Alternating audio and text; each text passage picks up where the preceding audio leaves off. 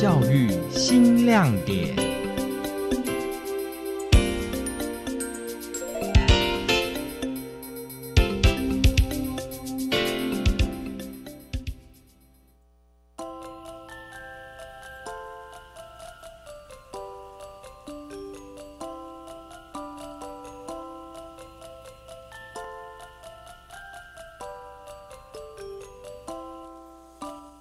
台中市昆山国小是教育部认定的偏远地区学校，海拔五百五十公尺，距离最近的丰原火车站开车需要半个小时。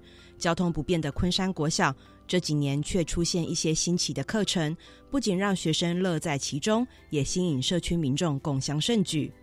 我是教育电台彰化分台的曾小婷，这集教育新亮点，我们前往台中市昆山国小。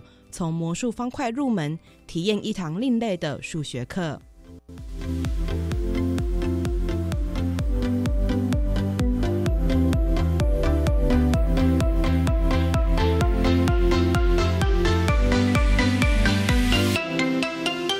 昆山国小全校只有四十一名学生，一度面临裁并校危机。尽管在学校的努力之下，近年人数已经止跌回升。但是不可讳言，偏乡学校仍然需要外援。因缘际会，校长苏启明接触到路乐平台，经由平台牵线，开始引介表演团体与特色教师进入校园，让学生接受多方文化刺激。那路乐平台他介绍了，就除了这个娱乐影之外啊，或者是表演团体之外，那像最近这两次的课程，我想他是比较深入在这个班级里面的。那这些东西是刚好孩子他以前是比较没有体验过的，好像这个亚克力流体画啦，还有这个奥林匹亚数学这个部分，既有一个比较大家放心的管道的话来引介，然后我们就看课程可以融入在各个领域或者各个学科，我想是可以给孩子他们蛮大的学习效果。前阵子在新竹经营数学补习班的老师苏哲远道而来，带来一番新气象。他以游戏和玩具为媒介，教授不一样的数学课。例如最近的“从魔方参透数学奥秘”课程，苏哲发给每位学生一颗魔术方块，引导学生破解魔方，从中培养几何观念，引起热烈回响。你看这边，它刚好是中间少一颗。然后它的这一颗缺口的正下方刚好有一颗，那立体逻辑概念就是，你如果让这个这一条缺空的往下一格，所谓的九十度了，好，往下九十度，那你看，你观察一下，刚刚那颗是跑到正后方，所以就直接转一百八十度就接到了。教师苏哲说明，许多学生对数学却步，要先勾起他们的兴趣，建立成就感。之后才有机会寓教于乐，建立相关数理概念。当然，这东西跟数学观点的部分，就是它会训练孩子们颜色的辨识度，还有立体空间的概念。所以，下在有些填补方块的一些技巧上，他们可以透过立体空间，然后去推理说，我怎么转，那哪哪一块会到哪里去？因为在台湾的课纲里面，基本上大家都是在练纯数论。说严格一点，真的就是到国二才会开始慢慢碰到几何。在这堂课里，讲解与实作并重，尾声还有时间让学生比赛一较高下。同学们就像观看运动赛事一样，忘情投入，惊呼连连。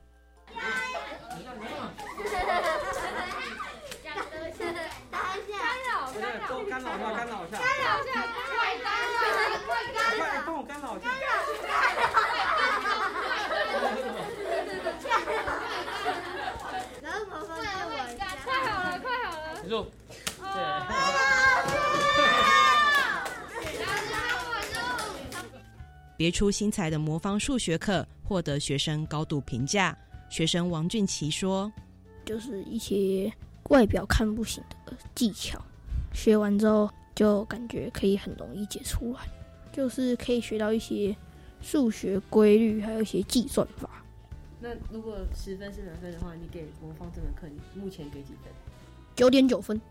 教师苏哲表示，身在补教界，他每天接触的都是具有强烈升学需求的学生。然而，他也清楚，不是人人都有这般学习机会。基于回馈社会的心态，他希望贡献自己的教学专长，进而找上路乐平台。他们很真的很热忱，他们像有些时候明明下班时间，他们还是一样会去追踪、去询问说。他帮我们接洽到的一些学校，呃，是否遇到一些困难，或者是他有需要怎么协助。所以透过平台接洽的孩子，他们蛮明确，应该说校方蛮明确他们需要什么。我只要单单纯纯就是接洽学校。其实我还蛮感谢路乐这个平台，就是帮我接洽到这个地方，然后能够顺利上课。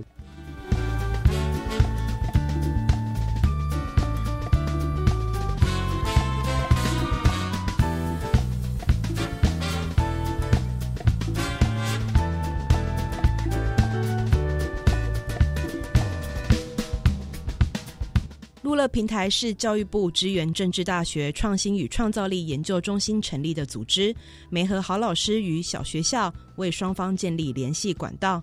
有些活动不仅造福当事国校，也开放邻近的学校参与，甚至吸引社区民众一探究竟。昆山国小校长苏启明说：“然后他刚开始就先介绍他们政治大学的英文团队来帮我们学校带英文营。”那我们那次呢，除了我们学校的学生之外，其实社区包括临近学校还有国中生，他有意愿的话，都可以一起来参与。所以他是其实有扩大到社区。那后来陆续有一些啊，像龙门表演艺术啦，啊，或者是一品书这些表演的团体，他都会先把这个资讯 告诉我们。一堂特别的课程，不仅让学生收获满满，对教师而言也有变相的鼓励效果。教师苏哲分享。他从新竹竹北来到台中新社上课，虽然路途遥远，但是每次结束都觉得很充实。学生在课堂上反应良好，让他像充电一样获得满满能量。其实这边孩子虽然属于偏乡，但是他们的热忱还有他们的学习态度都不输城市的孩子。那城市孩子往往资源太多，多到他已经没有很珍惜，所以其实他们有时候上课的态度反而没有很好，因为他们觉得反正他们要什么就有什么。偏乡普遍孩子，我从他们的眼中会看到他们是会发亮的，因为他们比较少接触到不同类群的课程，还有这些资源。当然，这份热忱与感动，学生也接收到了。学生陈慧欣平时对魔术方块兴趣缺缺，事前对于课程也没有期待，但是经过教师的讲解，他即便不熟悉，也渐渐能够掌握破解魔方的诀窍。我觉得。那个老师教的方式很有趣，他会边教，然后他的对话都很有趣，会逗我们笑。我觉得魔术方块是目前里数学课最好玩的。对于小学生而言，读过的知识很容易忘记，但是亲身经历过的事情，只要有过一次就忘不了。之前路乐平台曾经安排龙门艺术工作坊到昆山国小巡演，时隔半年，学生依然记忆犹新。学生李家珍说：“上次有一个那个什么表演的东西，然后他就是表演一些很厉害的特技，也算危险特技。他就是让我最印象深刻，所有活动里面印象深刻的那一个。记得有什么头上戴安全帽，在地上这样转，还有把椅子堆很高爬上去之类的。”受到少子化与都市化影响，偏乡学校的人数逐年递减。各校无不绞尽脑汁创新教学，希望能将学生留在当地。在这过程当中，除了校方的努力，外界的支持也非常重要。